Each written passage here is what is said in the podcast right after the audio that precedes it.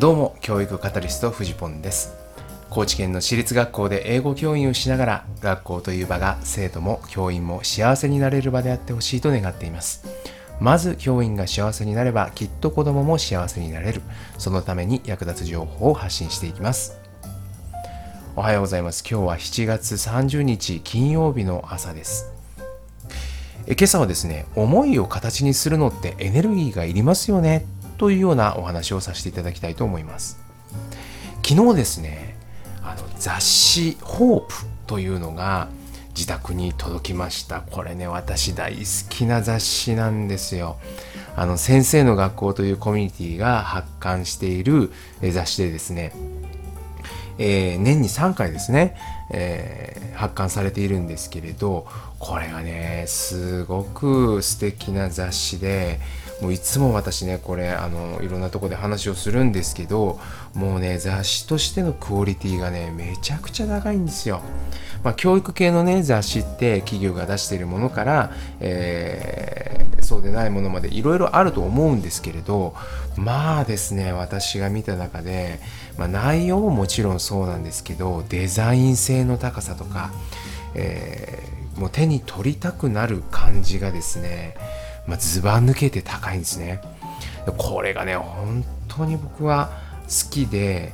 中でねあの、まあ、今回はね学ぶ場の選択肢というそういうテーマで、え綴られているんですけど、まあ、中にあるですね先生たちへの眼差しが温かい。本当にね先生たちの背中を押してくれようとしているっていうその思いがね本当にね伝わるんですよね紙面から。あの私はこの雑誌を編集している方々もですね、えー、よく知っているんですけれども、まあね、本当に普段からとっても鋭い視点で、えー、教育のことを考えながらでもやっぱり教員に対するリスペクトや愛みたいなものを本当に細部に感じまして、まあ、読んですごく励まされているファンの一人なんですが昨日届いたのでね早速読んでいるんですけれどこの中でね、今回最初の方にですね、12人の先生の私の履歴書っていうね、えこういうパートがありまして、まあですね、あの、ちょっと何て言うんですかね、まあ、私は実はあ教員になり始めて、えー、まあ、15年ぐらいなんですけど、もう一つの学校でずっと勤めてるんですね。でまああの公立の学校の先生とかっていうのは当然あの学校の移動とかはあるものの意外とですね、まあ、教員に、まあ、大学卒業して教員になってずっとそのまま教員という人って多いと思うんですけど、まあ、今回取り上げている12人っていうのはですねかなりいろんな、えー、ルートを通っている人たちなんですね。で、まあ、いろんな経歴というか、えそういうのを持って、まあ、今教員としてだったり、え教員だったんだけれども今は別のことをやっていたりとか、えそういうような人をね取り上げてくれているんですけれどまあこれがね何て言うのか先生の生き方をもっと自由に多様に寛容にということで、まあ、いろんなのを紹介をしてくれているわけです。でこの中でね面白いなと思ったのがまあいろいろあるんですけどえ静岡ですね公立学校で校長先生をされている小沢美香さん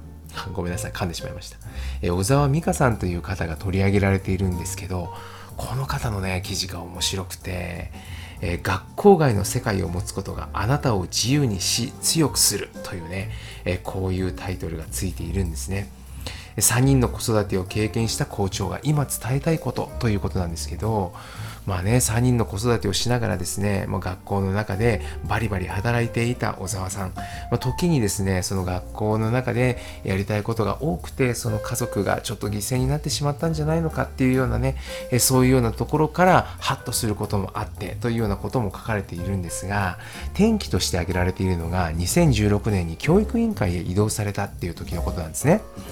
でこの方がですね、えこの教育委員会でやられてたことたことが学校と地域が共同して子どもを育てるっていうそういう地域連携推進事業だったんですよ。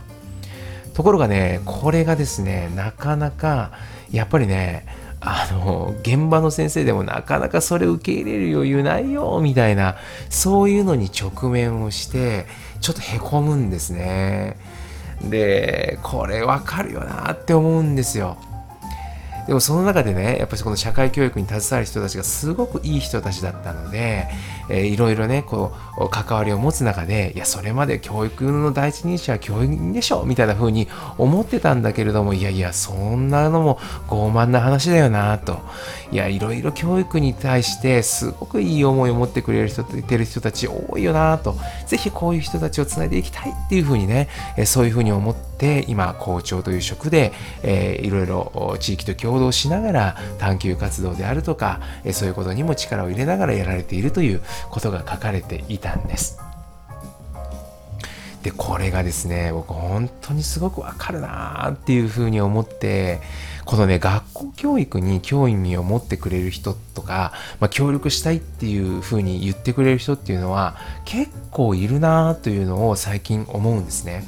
まあ、私もオンラインのコミュニティなんかを通じたり通じてですね、えー、いろいろですね、えー、まあ、学校外の世界に触れるようになりまして、えー、それは確かにね、えー、世界をすごく広げてくれています。で学校の中での自分の在り方っていうのを自由にし強くするっていうのはね本当にそう思うんです。ただですねこのつなぐことのハードルもあるよなっていうのも思うんですよ。ま、このね思いを形にするのってね本当にねエネルギーがいることだなって思うんですよね。もう端的に言ってねめんどくさいことがいっぱいあるんですよ。会議をね通さなきゃいけなかったりいろんな人の許可を得なか得なきゃいけなかったりあるいは日程調整一つをとってもですねうまく周りとですね調整をしながら決めていかなきゃいけないしそれから外部の講師を招いてやるっていう時にじゃあいつどこでやるのか場所の確保であるとか、えー、いろんな打ち合わせであるとか普段の業務のに加えてそういうことが、えー、出てくるるわけでこれをね形にするのにはね確かにエネルギーがいるんですよ。で本当にですねそこに価値を、え感じていなければこのですねめんどくささみたいなものを前にしてうんそれだったら、うん、やめようっていうふうに思っちゃっても無理ないよなって思うんですよね。いや本当にこれはね自分でもこの4月に入ってから、まあ、あるいは去年ぐらいからですね、え、いろんな人を学外に、え、学外からですね学校の中に招いてあるいは、え、学校の中でいろいろ講演をしてもらったり授業をしてもらったりっていうのをやってきたんですけどやっぱその場その場でねいろんな調整を迫られるわけですね。でいろんな人と話をしながらじゃあっていうことで形にしていくそういう一つ一つを丁寧に向き合っていくっていうことはねやっぱりエネルギーがいることだと思っていてでそれはですね、まあ、私はやりたいっていうふうにね思ったのでまあ、やることに対してもですね前向きなエネルギーが湧いてくるのでそれはなんとか乗り越えられてるかなっていうような気がするんですけどこれがねなんか上から押し付けられたものだったとしたらやっぱりちょっとしんどいんじゃないかなっていうふうに思ったりもします。だからね何て言うのかなうーん何があったらいいんだろうっていうのはね、まあ、正直悩みますよね。うんそういうことがやりやすいポジションに、人を配置をするであるとかうんなんかそういうことがもしかしたら必要なのかもしれないしうんね、でも本当にねこれを社会で活躍している人と学校とをつないでいくことで生まれていくものっていうのも確かにあるというのはもうみんな分かってるんですよ。みんなわかってるんだけどもだけどそれを形にする人はそれはそれで大変な思いをしているっていうこともね、えー、まあそこもねちょっと声を大にして言いたいところもあるしだからこそそういう人たちをサポートする、えー、そういう人たちが動きやすい体制を作るっていうことにもねぜひ、えー、て言うのかあ思いを馳せてほしいなというか、えー、そういう立場にいるのであればそういうところを形にしていってほしいななんていうことも思ったりするんですがいかがでしょうか。